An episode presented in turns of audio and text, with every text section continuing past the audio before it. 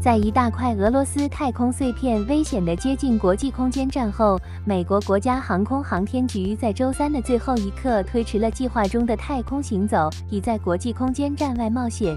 美国宇航局宇航员弗兰克·卢比奥和乔西·卡萨达周三十二月二十一日早些时候正准备从美国建造的国际空间站 Quest 气闸中走出，安装新的太阳能电池板。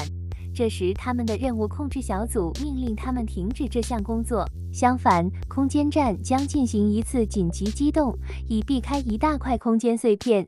该碎片有望在当天晚些时候危险地接近实验室。这次太空行走最终被重新安排在十二月二十二日星期四。这块碎片是一枚俄罗斯火箭的碎片，即联盟号和天顶号发射器上使用的三点三五米宽的 Frigate 上面级。休斯顿约翰逊航天中心任务控制中心的美国宇航局发言人 Dan Hewitt 在现场评论中说：“预计这些垃圾今天晚些时候将进入距离空间站不到四分之一英里（零点四公里）的范围，从而触发红色的最高级别警告。这是一块在过去几天里被追踪的碎片。”它的追踪数据总是在我们的绿色或黄色范围内，这没有必要做一个机动。Hewitt 说，但是今天早上它移动到了红色。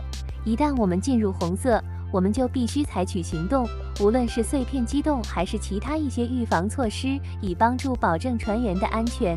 Gillett 补充说，取消太空行走的决定是在美国东部时间上午五点左右做出的。地面控制小组现在正准备利用俄罗斯进步号货运飞船上的推进器，将空间站引向安全地带。该飞船目前正与空间站的俄罗斯部分对接。这次机动预计将在美国东部时间上午八点四十二分进行。Hewitt 说，空间站没有受到碎片的威胁。据预测，碎片将在美国东部时间上午十一点十七分最接近空间实验室。美国宇航局将为所需的太空行走寻找一个新的时间段，这可能会在本周晚些时候进行。机组人员将不得不重新规划他们当天的日程安排，所以他们不期望看到今天的太空行走。Hewitt 说，船员们没有危险。